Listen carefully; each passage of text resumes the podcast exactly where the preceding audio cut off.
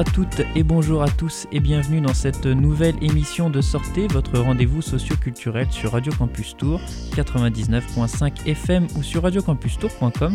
Nous sommes le lundi 10 janvier, il est 16h et on se retrouve pour une nouvelle émission de Sortez.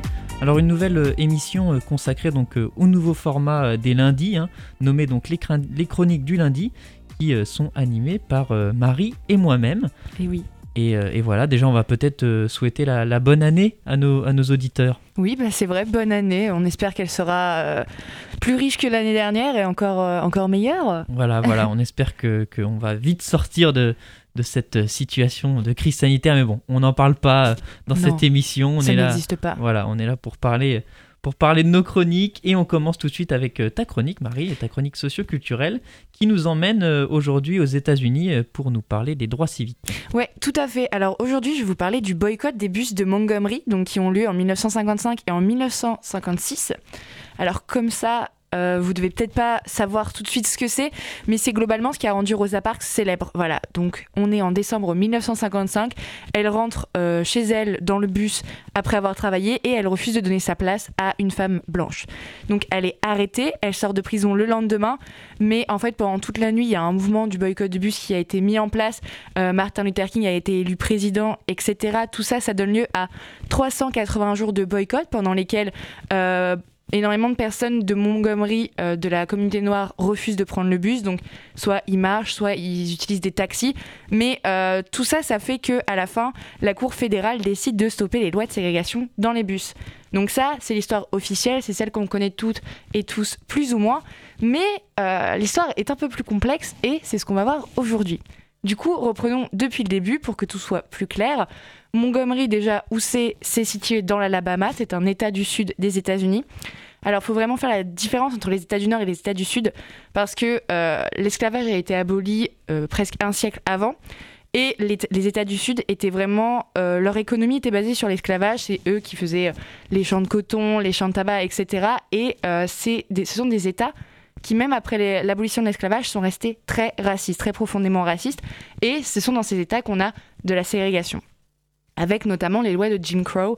Donc euh, c'est ce qui fait que dans les espaces publics, on a euh, toujours les, blancs et les noirs qui sont divisés, on ne peut pas les mélanger, etc. Bienvenue dans les États du Sud dans les années 50. Donc euh, on est neuf mois avant Rosa Parks, on est en mars 1955, et là on a Claudette Colvin, qui est une adolescente de 15 ans qui sort de l'école et qui refuse de laisser sa place à une femme blanche. Et elle clame que c'est son droit constitutionnel. Elle a acheté un ticket euh, pour s'asseoir, donc elle s'assoit et elle ne donne pas sa place. Les lois de ségrégation, elle, ne, veut pas un peu entendre parler. Et euh, c'est pas la première fois que des gens euh, refusaient, mais en fait, généralement, déjà, il faut savoir qu'à l'époque, les chauffeurs de bus étaient armés. Donc, quand le chauffeur te menaçait avec son arme, généralement, tu te poussais, ou alors la police arrivait, tu étais arrêté et jugé, et toujours jugée coupable. Sauf que là, la nuance, c'est qu'elle a été arrêtée, elle est restée en prison trois heures et euh, à son jugement, quand elle a été déclarée coupable, elle, elle a fait appel, c'est allé jusqu'à la Cour fédérale et elle a plaidé non coupable. Et c'est justement ça qui a bouleversé un peu toute l'histoire. Et Rosa Parks, c'est encore une fois, euh, elle est toujours un peu, elle est toujours là parce que euh, il faut savoir que c'est la secrétaire de la NAACP. Donc c'est l'association du mouvement des droits civiques américains qui va mener toute la lutte contre les lois de ségrégation. Elle, elle en est secrétaire et euh, elle décide de faire une collecte de fonds parce que la famille de Claude Colvin est euh, trop pauvre pour se payer un avocat ou pour payer sa caution. Donc en fait, c'est elle qui va euh, aller chercher de l'argent pour, bah, pour sauver Claudette Colvin de la prison. Donc, lors de son procès, Claudette Colvin, elle a trois chefs d'accusation. On a la violation des lois de ségrégation en refusant de donner sa place. On a un trouble à l'ordre trouble à l'ordre public. Et euh, aussi, elle est euh, accusée d'agression sur euh, les représentants de l'ordre. Les policiers disent qu'elle aurait essayé de les griffer, de les frapper. Ça, c'est quelque chose que même 66 ans après, elle continue de nier. Donc, chacun prend la version qu'il veut là-dedans. Donc, comme je dis, elle fait appel, et c'est ce qu'on appelle le Browder versus Gale case, qui va jusqu'à la Cour fédérale. Donc, en gros, aux États-Unis, on a la cour, on va dire la première cour principale de façon plus locale, où elle a d'abord été jugée. La Cour fédérale, c'est celle de l'État, donc celle de l'État de l'Alabama. Et ensuite, il y a la Cour suprême. La Cour suprême, bah, c'est comme en France, c'est la dernière cour, c'est celle qui est juge de tout. Et c'est surtout une cour qui est située dans les États du Nord. Donc, euh, si le, procès va jusqu'à la Cour suprême, là c'est sûr que Claudette Colvin sera jugée non coupable parce que les États du Nord vont dire que bah, c'est assez euh, stupide comme arrestation et euh, comme accusation. Et là c'est la fin de toute, de toute loi de ségrégation, etc. C'est pour ça que Lorsqu'elle va à la Cour fédérale, elle sera seulement accusée d'agression à représentant de l'ordre et pas du tout de violation de loi de ségrégation ou de trouble à l'ordre public. C'est pour éviter que l'affaire prenne trop d'importance parce qu'elle en avait déjà beaucoup trop. Donc, à la fin euh, du jugement, la Cour fédérale abrogera quand même les lois de ségrégation dans les bus, donc c'est quand même un début. Donc pourquoi est-ce qu'on retient Rosa, Rosa, Parks et pas Claudette Colvin? Parce qu'au final, c'est le procès de Claudette Colvin qui mène à la fin du boycott, certes, qui a commencé lui à cause de l'arrestation de Rosa Parks, mais pourquoi Rosa Parks? Tout simplement parce qu'on a deux profils différents. Tout d'abord, Claudette Colvin, c'est une adolescente, elle a 15 ans, elle est issue d'une famille pauvre. Euh, aussi, à cette époque-là, elle est enceinte et elle n'est pas mariée, donc c'est quelque chose qui fait vraiment euh, un peu scandale déjà dans, la communauté et même à l'époque. Et euh, au fur et à mesure, plus tard, plus tard, on dirait aussi que c'est parce qu'elle avait la peau plus foncée que Rosa Parks. Et de l'autre côté, on a Rosa Parks, qui est une femme qui a 40 ans, qui a une vie bien rangée, qui est mariée, qui a des enfants, qui est couturière, ce qui veut dire que euh, aussi elle est très bien habillée, son apparence est vraiment très bien maîtrisée et elle ressemble énormément à une femme de classe moyenne. Donc du coup, on l'a choisie elle parce qu'elle fait tout simplement plus présentable entre guillemets aux yeux de la société, parce que euh, bah, Claudette Colvin, elle ferait scandale auprès de la presse blanche et de la société et du coup, ils utiliseraient bah, tous ces motifs, le fait qu'elle soit enceinte, qu'elle ait que 15 ans, euh, la présenter un peu comme une enfant rebelle pour discréditer tout le boycott euh, et euh, bah, la prise de parole. Du coup, l'histoire ne retient que Rosa Parks pendant des décennies, mais ça fait déjà 2-3 ans que Colette Colvin ressort de l'ombre, notamment parce qu'il y a une statue de Rosa Parks qui a été inaugurée et elle a aussi une plaque à son nom juste à côté. Et les trois autres femmes qui faisaient partie du Browder versus Gail case, parce qu'il n'y avait pas que Claudette Colvin, c'était quatre plaignantes, qui, euh, qui était accusée des mêmes choses. Elle a aussi maintenant une rue à son nom à New York et surtout toutes les charges contre elle ont été effacées parce que pendant 66 ans elle a eu un casier judiciaire où euh, si elle refaisait une, euh, un débordement bah, elle pouvait aller en prison. Donc maintenant c'est officiel, c'est supprimé. Et du coup, euh, l'histoire oppose souvent les deux. On a la, l'adolescente rebelle et la femme bien rangée, alors qu'au final, elles se connaissaient toutes les deux. Elles faisaient partie de la NAACP. Elles étaient même euh, plutôt amies parce qu'elles passaient beaucoup de temps ensemble. Et aussi, on a un destin qui, à cause euh, de cette rébellion, a été complètement. elles ont été rayées de la carte de Montgomery. En fait, ce qu'on ne sait pas, c'est qu'après tout ça, même Rosa Parks, en 1957, elle quitte toutes les deux la ville parce que bah, elles sont plus acceptées.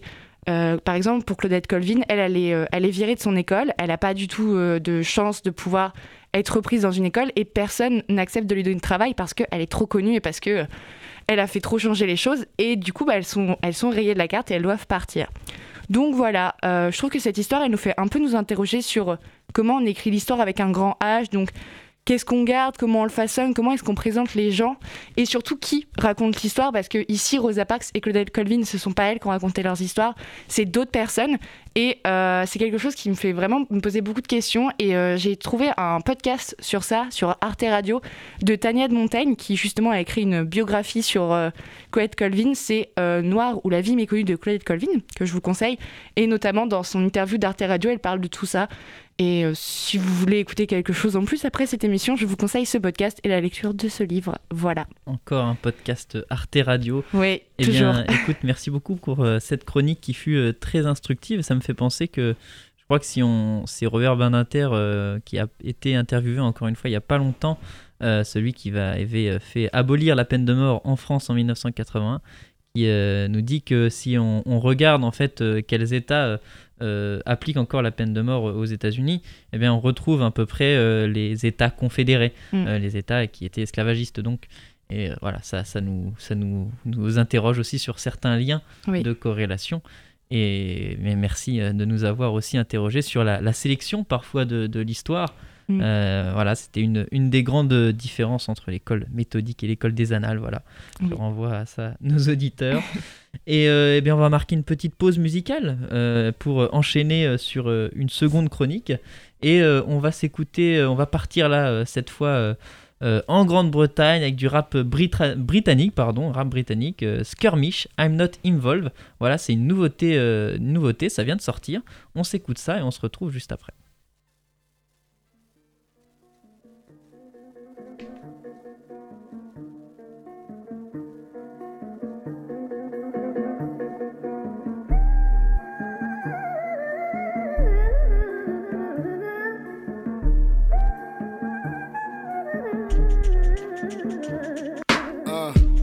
El Hajj Malik Shabazz if he could rap. Speaking facts in this day and age, releasing tracks. Illegal wax, long gone the days of feeling trapped. Now I'm here to lead the pack, it's Operation Sneak Attack. Instead of giving us the tools, we need to be a man. They rather us remain as lost boys like Peter Pan. It's bigger than hip hop, fighting for our freedom back. Bet my bottom dollar in day schools, they won't teach you that. But if nothing else, let's at least agree on that. In all these years, I'm yet to meet my match car. Those considered goats are nothing but dead meat in the slaughterhouse. Couple artists flood the market, everything is watered down.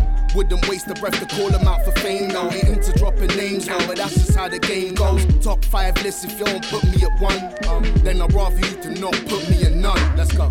All this bullshit crap, cuzzy, I'm not involved. All this this and that, cuzzy, I'm not involved.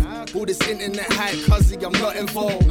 I'm not involved, nah, I'm not involved. All this bullshit crap, cuzzy, I'm not involved. All this this and that, cuzzy, I'm not involved. All this internet hype, cuzzy, I'm not involved. I'm not involved, nah, I'm not involved. These rappers that's claiming you're your UK Nas, then what does that make me? The UK's rocking. Uh-huh. So come follow the leader. If you're wanting a feature, best believe that you're gonna get even. Yeah, I'm chopping both of your legs off in the scope with a red dot. Get your head top, Jolie and Lescott. Oh my god, cause where I'm from, you gotta state your name and the place you claim. You're damn right that I'ma change the game. And all the people that I dealt with on the day to day. Just because we grew up together, don't mean we're raised the same. No one hollered in the time I was staying low key. Now I'm active. They say they know me and they claim they homies. Uh-huh. I don't know you, man, go that way. Uh-huh. I don't even know you as much as a handshake. This is poetic, so I gotta go get it. This is story of my life with no edits till they roll credits. All this bullshit crap, cuzzy, I'm not involved. All this this and that, cuzzy, I'm not involved. All this internet hype, cuzzy, I'm not involved. I'm not involved, nah, I'm not involved.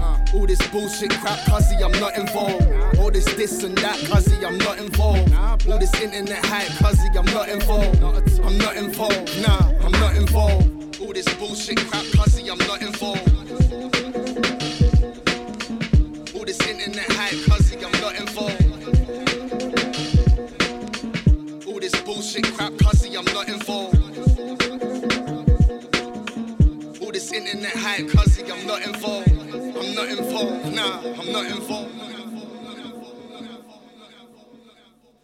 De retour sur Radio Campus Tour 99.5 FM ou sur radiocampustour.com. Vous êtes toujours dans votre rendez-vous socio-culturel Sortez.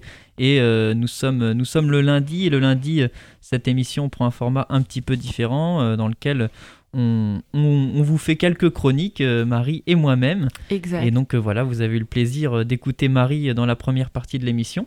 Et maintenant, c'est ton tour. Du coup, on est pour euh, ta chronique euh, qui s'appelle Le poids des mots. Du coup, de quoi vas-tu nous parler aujourd'hui, Maxime? Eh bien, on- aujourd'hui, on s'attaque à un terme sociologique euh, qui concerne l'ensemble des débats politiques et même l'ensemble du débat public, euh, le concept de la fenêtre d'Overton. Alors pour le comprendre, il est intéressant de regarder de près ce qui s'est passé ces dernières années euh, sur l'échiquier politique français par exemple et même euh, dans le paysage audiovi- audiovisuel français.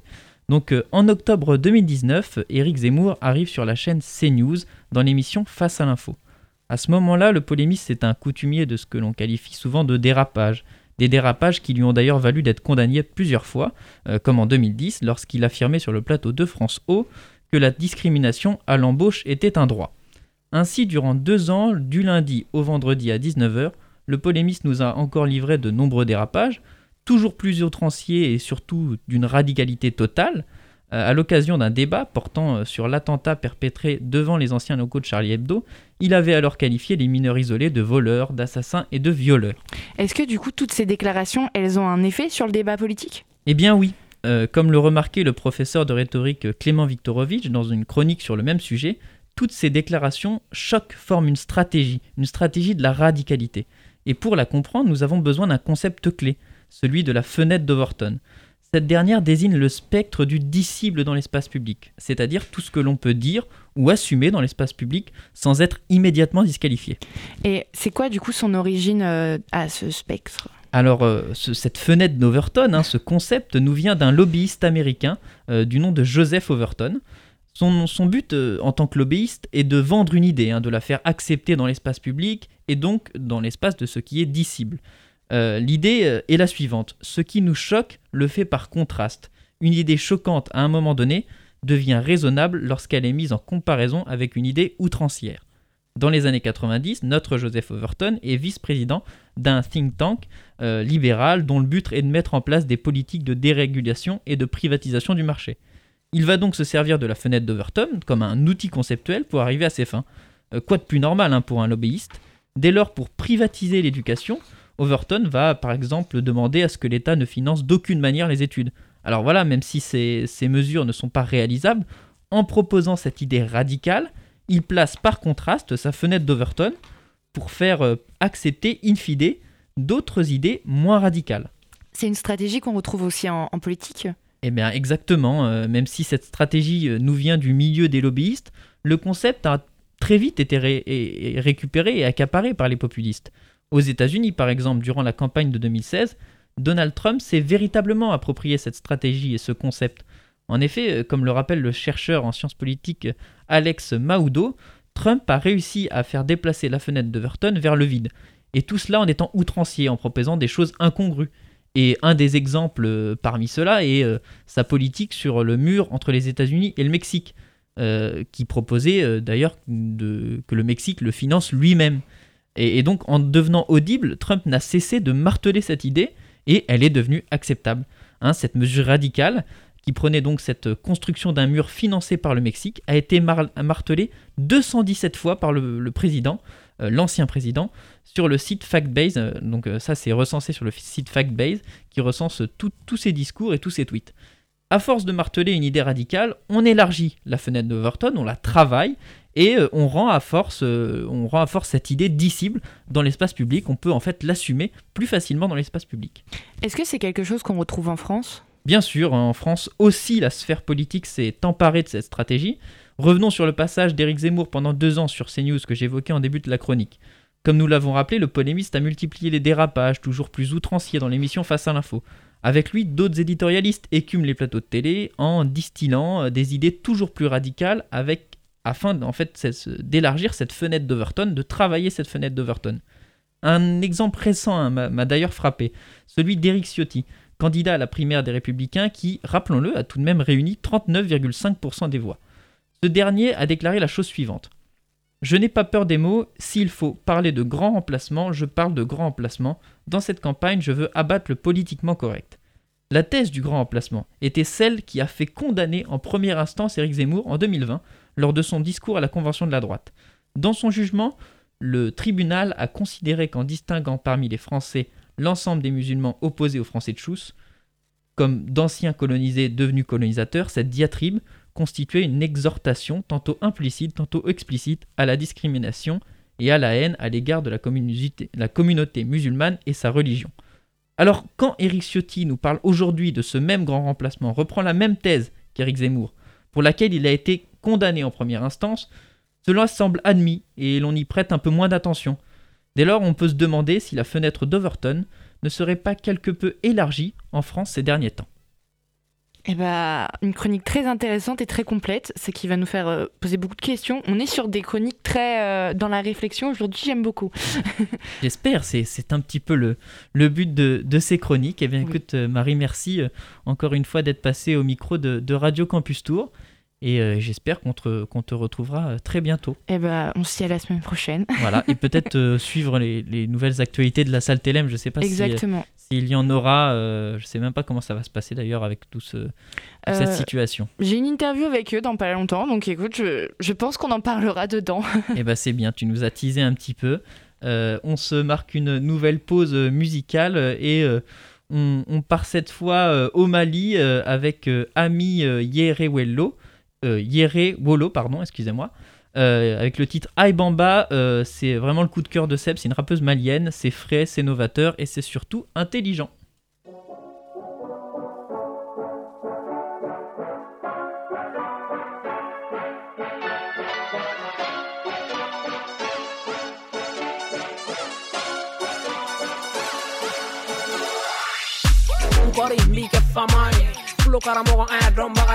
get a nigga down with cliff flyers, you know, juguia mafunha para o man. Tá fui o kabarake, the pipi marcial me said they care. Fadin to nigga all they fair, bara ma bobara la willy card okay.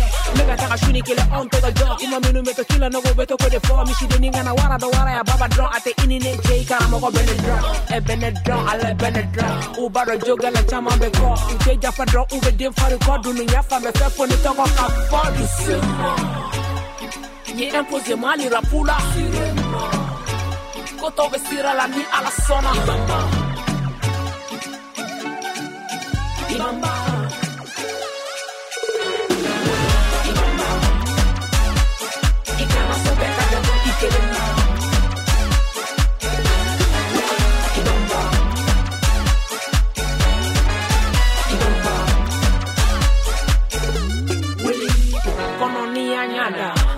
venite tota kola. Join alla o kara, sino ala ye jora doni dubema Ikako mabamba Mishite warella e samba. Ia sori washila o koba, Nala iso sudura la ite kafa. Menko mi metanjami Nyefa menyanami Fuwe nyinika ebe bomi Oh, nebe yamale nambe tadolo la amese Sebeke doro iba tono ye. Foli ke majige masau ye. Ibala itala jie teso ye Ibamba Niko nikadiri pesa yokula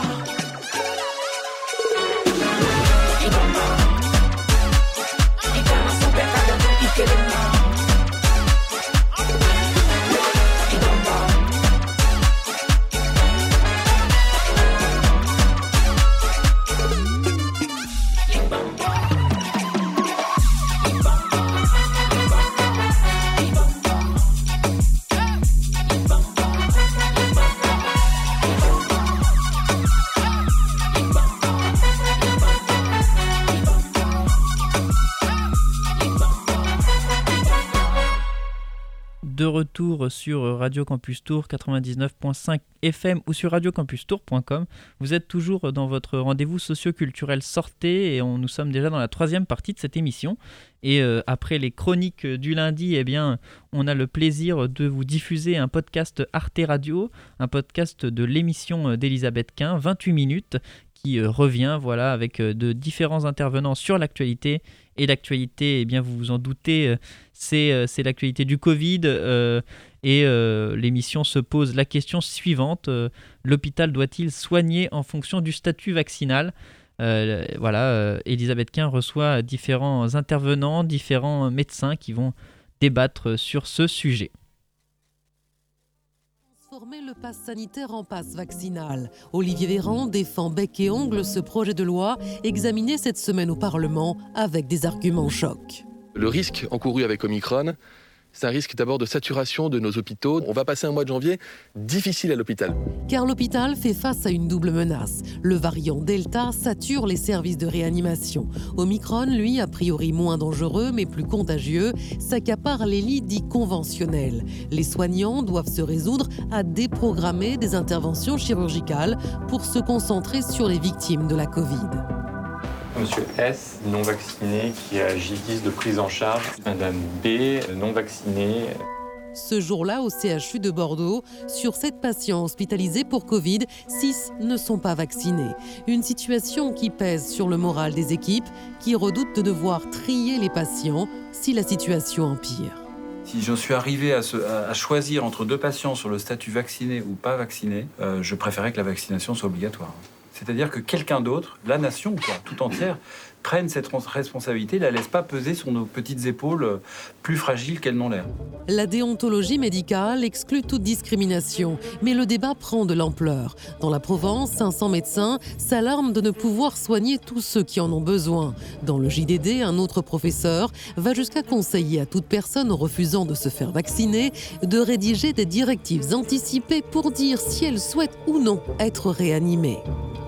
Alors l'hôpital donne-t-il de fait la priorité aux non-vaccinés atteints de la Covid Avec quelles conséquences pour les patients dont les interventions sont déprogrammées L'obligation vaccinale aurait-elle permis d'éviter de tels dilemmes dans la communauté médicale Trois invités donc pour en débattre. Bonsoir euh, Mathieu Ledorz, vous êtes médecin anesthésiste, réanimateur à l'hôpital Lariboisière à Paris. Vous êtes directeur médical de crise pour les soins critiques, donc à Lariboisière. Vous êtes aussi membre du comité éthique de la Société française d'anesthésie et de réanimation. Est-ce juste? Oui, c'est bien ça. Et selon vous, ce n'est pas aux soignants de décider de ne pas soigner un patient. Si la question de la prise en charge des patients non vaccinés doit être posée, elle concerne selon vous toute la société et pas uniquement et pas les soignants. À côté de vous, Emmanuel bonsoir. Vous êtes professeur d'éthique médicale à l'Université Paris-Saclay. Vous estimez qu'une déprogrammation peut avoir des conséquences sur un patient et le mettre sur, euh, à son tour dans une situation d'urgence vitale. En quoi ce préjudice serait-il moins important que celui d'un malade du Covid non vacciné? Demandez-vous et agitez-vous. Et enfin, Sophie Orange, bonsoir. Vous êtes rédactrice en chef à RTL, en charge de la crise sanitaire. Et selon vous, il pourrait être judicieux de faire payer aux non-vaccinés, comme ça se fait euh, dans différents territoires, notamment Singapour, je crois, une avance sur les frais de réanimation afin qu'ils se rendent compte que les soins ne sont pas gratuits. On démarre avec un chiffre pour comprendre un petit peu où en est l'hôpital français, un état des lieux. Et c'est un chiffre qui dit l'inquiétude 20 000, 20 000 comme le nombre de lits d'hôpitaux occupés actuellement en France par des malades du Covid. 20 000 sur 400 000, ça fait un lit d'hôpital sur 20 en France. Question pour vous, Mathieu Ledors.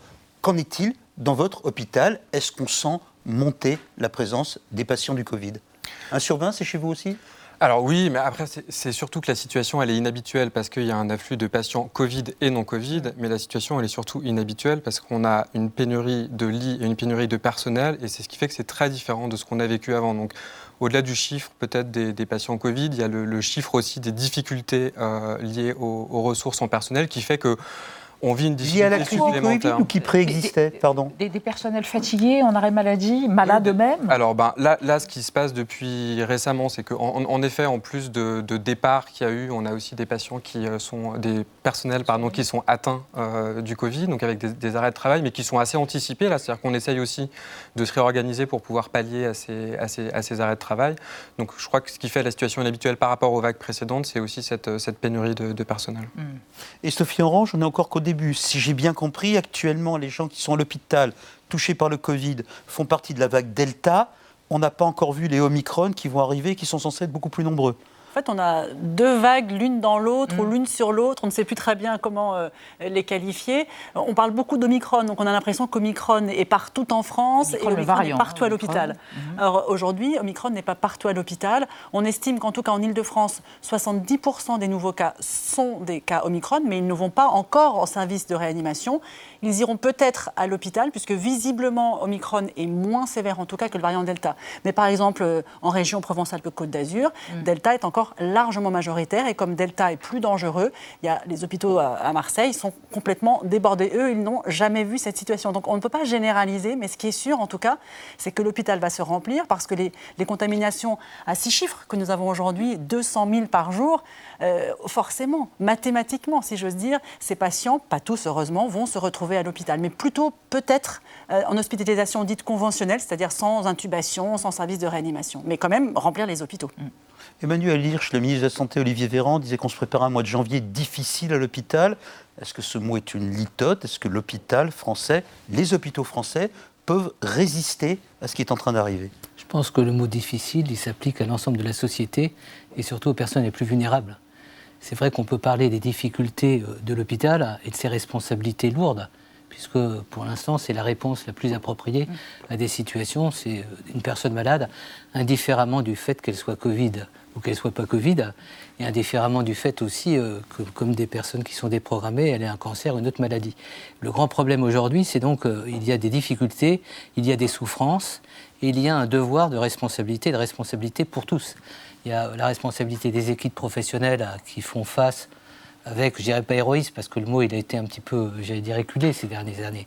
Mais je pense qu'il y a, pour nous, une chance, c'est d'avoir un système hospitalier avec des professionnels qui, au-delà du contexte restrictif dans lequel ils travaillent, assument, font face et euh, ne priorisent pas euh, comme malheureusement on pourrait le craindre. Mm. Et d'autre côté, il y a une société qui doit être... c'est choisir un malade plutôt qu'un autre, un traitement. je pense que Mathieu en parlera. Ils ont des critères médicaux aujourd'hui qui prévalent, et une éthique médicale qui aujourd'hui est en capacité de déterminer les choix. Mais le deuxième point, c'est la responsabilité de chacun.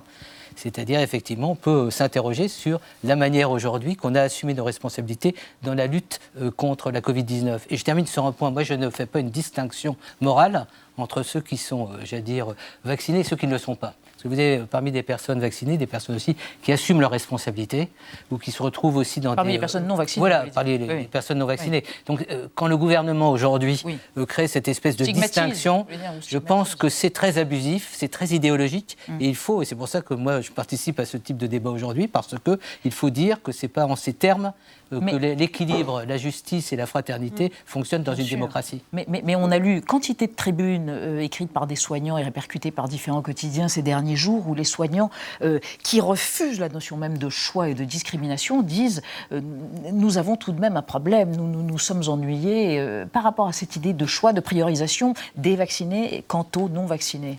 C'est pour rebondir sur l'histoire de la, de la résistance déjà, est-ce qu'on a le choix? Donc en fait c'est comme à chaque vague, évidemment qu'on va, qu'on va résister face à l'afflux de malades, on se réorganise.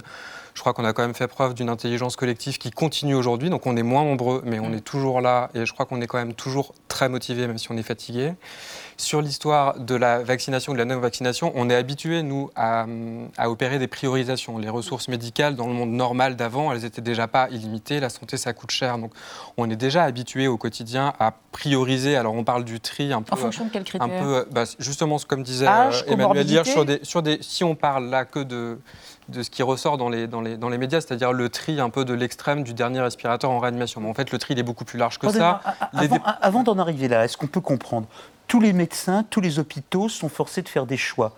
Euh, si vous pouvez nous expliquer ça, on soigne d'abord euh, les personnes qui ont le plus de chances de s'en sortir. C'est ça l'histoire. On soigne après ceux qui peuvent attendre une opération ou un traitement. En fait, ça ne se passe pas tout à fait comme ça. En pratique, c'est des situations individuelles, jugées au cas par cas. C'est une équipe médicale, un médecin qui voit un patient. Quand on voit un patient, on ne voit pas ni un âge, ni un statut Covid, ni un statut vaccinal. On voit bien au-delà de ça. Ça, ça en fait partie. Il y a beaucoup d'autres critères. Donc c'est déjà un médecin. Ensuite, c'est de la collégialité, c'est-à-dire qu'on décide toujours à plusieurs, on décide jamais seul. Et pendant cette crise, on a continué comme ça à rester bien assis sur nos repères éthiques pour toujours décider à plusieurs. On se concerte avec les équipes de soins, on informe les patients, on informe les familles. ces habitudes-là, on les a absolument pas, euh, on les a absolument pas perdues. Donc euh, euh, c'est toujours sur un, un, faisceau de critères et le critère, puisque c'est la question qui est posée, le critère vacciné non vacciné, pour moi n'est pas un critère qui peut être pris en compte par les soignants, puisqu'on essaye de se baser sur des critères médicaux objectifs qui s'appuient sur des données euh, scientifiques euh, robustes et ça, c'est un critère que moi je qualifie plutôt de critère au mérite. On dirait que les, les vaccinés seraient plus méritants que les non vaccinés. Et c'est là que pour moi, on sort du champ médical mmh. et que quelque part, ça ne, ça ne, me concerne pas directement ou pas plus que vous. Quoi. Sophie Orange? Deux choses à dire peut-être. Euh, aujourd'hui, en France, euh, quand un chauffard alcoolique arrive aux urgences, même s'il a tué trois personnes, il va être pris en charge euh, par les équipes soignantes. une personne qui a fumé toute sa vie va être soignée parfaitement pour son cancer du poumon. Donc ces questions-là, voilà, je pense qu'elles existaient depuis longtemps à l'hôpital, elles sont quand même réglées, mais il y a quand même quelque chose, moi, qui m'attire l'oreille, c'est quand on parle à des soignants, mmh. moi, jamais j'avais entendu des soignants me dire j'ai moins, moins d'empathie, mmh. ou je me pose des questions, où il y a débat dans le service, il y a une certaine colère. Je, voilà, je trouve quand même que ce sont des choses qu'on n'entendait pas, mm. euh, alors que ça fait longtemps que l'hôpital est... traite les patients de la même manière, malgré cette exaspération. Mais alors après, c'est très difficile quand on est au quotidien euh, dans un hôpital, ce qui n'est pas mon cas. Euh, de, on ne va pas abandonner les malades. Mais en tout cas, ce que je trouve nouveau, mm. c'est que les questions sortent mm. des, des, salles de repos des services, qu'elles arrivent dans les médias et qu'on les relaie. C'est une bonne chose parce que ça montre et c'est sain que ce débat existe oui, parce que c'est très difficile. ce que dit Sophie Orange est important. Il y a aussi un épuisement des professionnels. Hmm. L'enthousiasme, entre guillemets, qu'ils avaient euh, dans les premiers mois euh, n'est plus le même aujourd'hui. On voit aussi euh, quelles ont été les contreparties par rapport aux efforts qui ont été fournis et qu'ils attendent toujours. Non, la question importante, me semble-t-il, aujourd'hui, c'est d'avoir un devoir de loyauté et de débattre des vraies questions. On aurait pu d'ailleurs en débattre avant de se retrouver dans les circonstances actuelles. Rappelez-vous qu'entre, disons, mars et mai dernier, les gens ont eu le sentiment qu'il y a eu quand même des priorisations notamment au détriment des personnes les plus âgées. C'était euh, dans le contexte.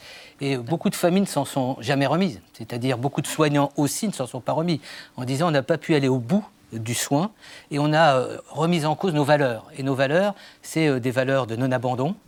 Effectivement, comme le dit Mathieu, c'est de faire valoir des critères objectifs qui déterminent dans les arbitrages argumentés pourquoi on va réanimer ou pas réanimer. Vous avez, ça m'a beaucoup frappé dans des EHPAD, des personnes qui ont dit Moi, je ne veux pas de la réanimation. Parce que je sais ce que seront les conséquences de la réanimation. Et même, je préfère qu'un plus jeune, ça a été dit, j'ai entendu, et ça m'a impressionné, bénéficie de la réanimation plutôt que moi. Donc je dis, euh, ce qui me mine en tant que démocrate, c'est que ces sujets qui sont fondamentaux en termes de choix, et ce n'est pas uniquement en matière de santé. Vous avez euh, entre personnes vulnérables et personnes qui ne le sont pas.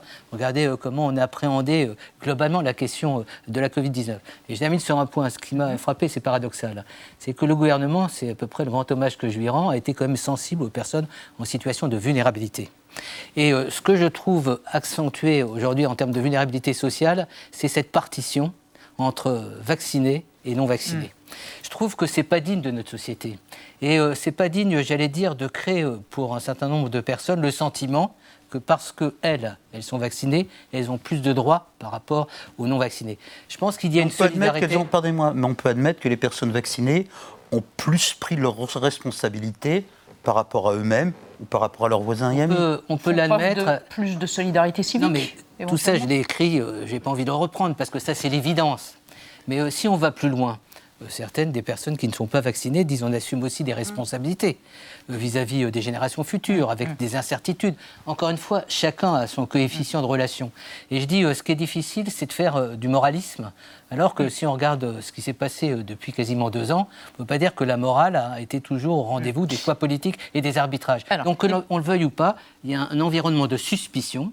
Et je dirais, dans ce contexte-là, ayons du respect pour les personnes et de comprendre comment ils peuvent aussi trouver place dans une stratégie qui n'est pas uniquement la stratégie vaccinale. Emmanuel Hirsch, on va revenir, vous avez prononcé le mot de priorisation, de tri, etc. On va, on va voir avec vous, Nadia, comment ça se passe et sur quels critères ça se passe à Marseille, n'est-ce pas? Et plus globalement sur la, situation en, région PACA, vous en parliez, qui est particulière et particulièrement euh, préoccupante pour plusieurs raisons. D'abord parce que vous le disiez, le variant euh, Delta euh, circule massivement, il sature les hôpitaux et les services de réa. Le taux d'occupation en réanimation dans la région a dépassé les 90%. Ensuite, parce qu'à Marseille, seuls 60% des habitants sont vaccinés et 86% des patients COVID, euh, des patients COVID pardon, n'ont pas un schéma vaccinal complet. Rien n'incite donc à l'optimisme et c'est la raison pour laquelle les réanimateurs de l'assistance publique hôpitaux de Marseille et de la région PACA se préparent au pire. En tout cas, c'est ce qu'on apprend dans un document qui a été publié, qui a pu consulter le site Mediapart que vous avez probablement euh, lu tous les trois. Des critères de tri des patients sont évoqués, ou plutôt des critères, je cite, de priorisation pour l'accès en réanimation en cas de pénurie exceptionnelle. Il y a plusieurs scénarios, plusieurs schémas qui sont imaginés. L'un d'entre eux envisage de restreindre, voire d'empêcher l'accès à la réanimation aux patients euh, de plus de 65 ans sans pathologie et jugés euh, fragiles. Euh, Mathieu Ledors, vous compreniez quand on, vous comprenez pardon qu'on puisse être terrifié quand on lit ça? Ce sont des scénarios certes, mais qu'on en arrive là, qu'il y ait des médecins qui en arrivent là se dire qu'ils vont refuser la réanimation à certains patients?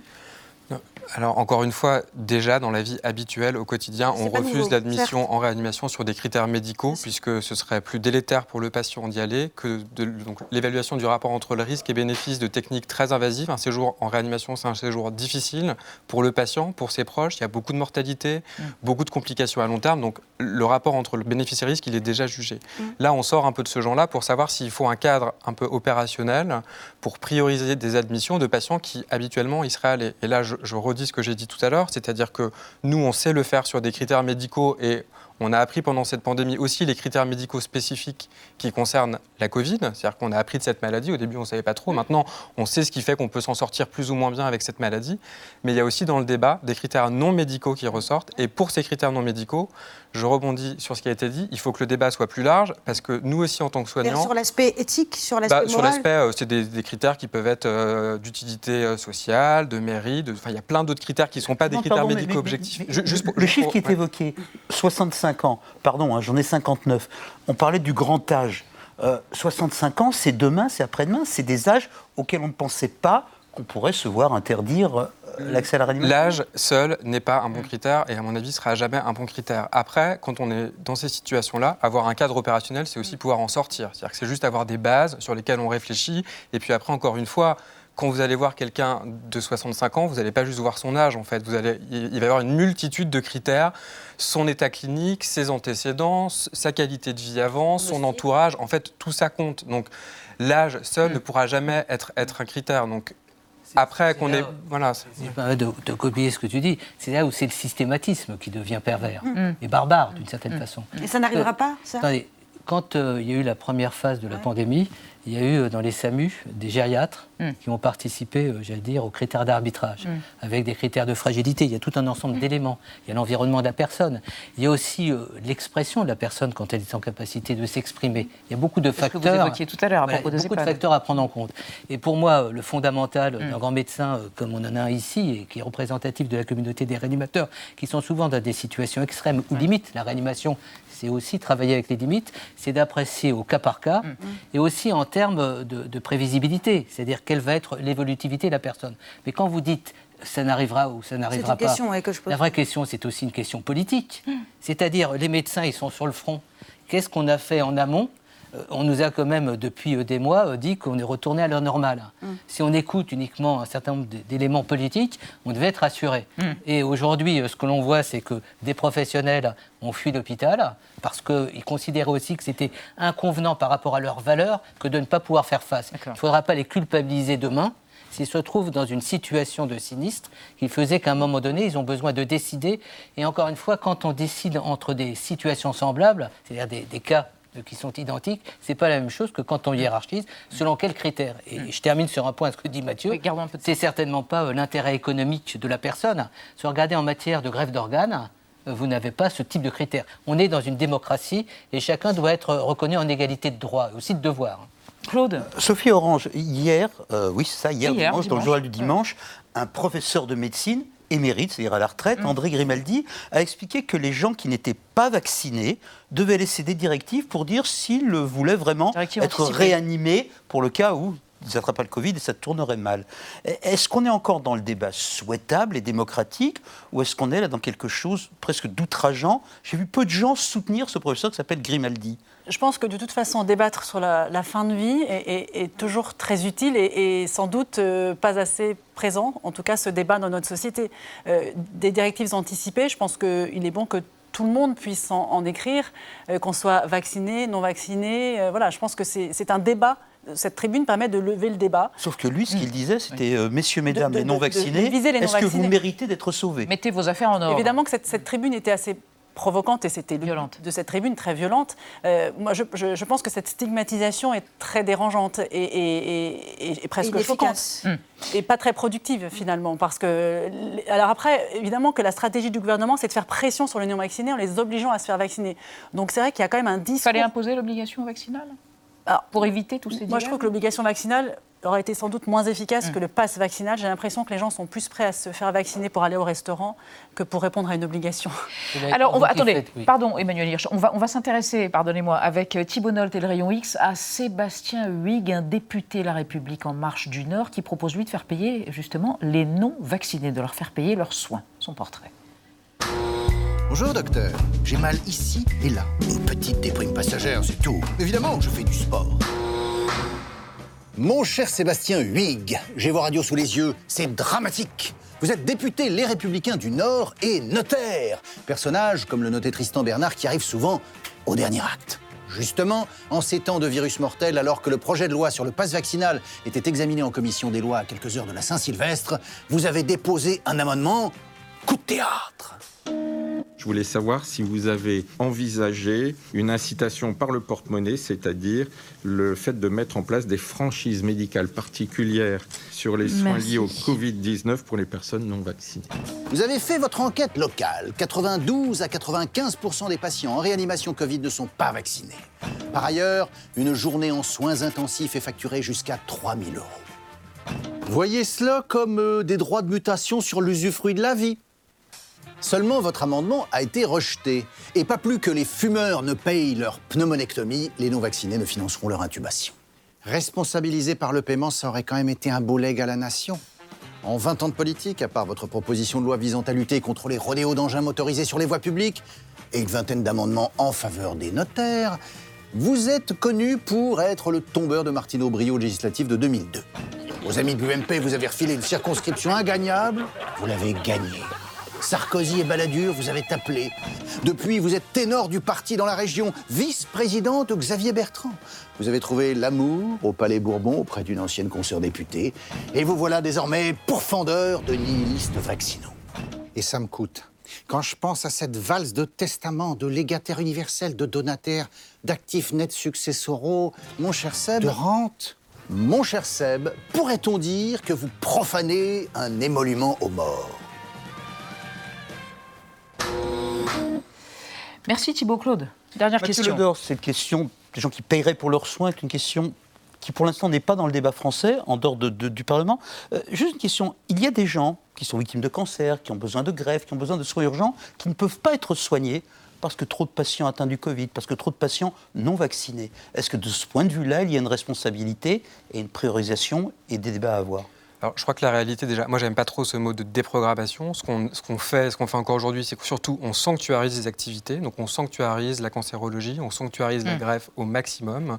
Il y a des déprogrammations sur des, sur des chirurgies qu'on appelle fonctionnelles. Donc, oui, aujourd'hui, si vous avez un cancer dans mon hôpital, vous êtes opéré. On n'a pris aucun retard sur la chirurgie carcinologique. Je vous parle de mon hôpital en particulier. En revanche, voilà, sur des chirurgies de- de- d'arthrose de, genoux, par exemple, en- oui, il y, a eu, il y a eu des reports. Donc, ce n'est pas de la déprogrammation, c'est des déprogrammations transitoires qui sont des, des reports. Et juste pour vous donner une idée, l'activité chirurgicale 2021 de l'hôpital de la Riboisière est meilleure que celle de 2019. C'est-à-dire qu'on on- on réussit quand même, parce que nous, entre les vagues, en fait, on continue à travailler et à opérer. hein. On rattrape un peu le retard. Pas Merci. tout, mais on essaye. Donc pas de mort silencieuse, comme déplorait quelqu'un ce matin dans Libération. Il y a forcément des conséquences, des déprogrammations, des chirurgies fonctionnelles. Ça, on ne peut pas, évidemment. Merci à tous les trois d'avoir participé à ce débat.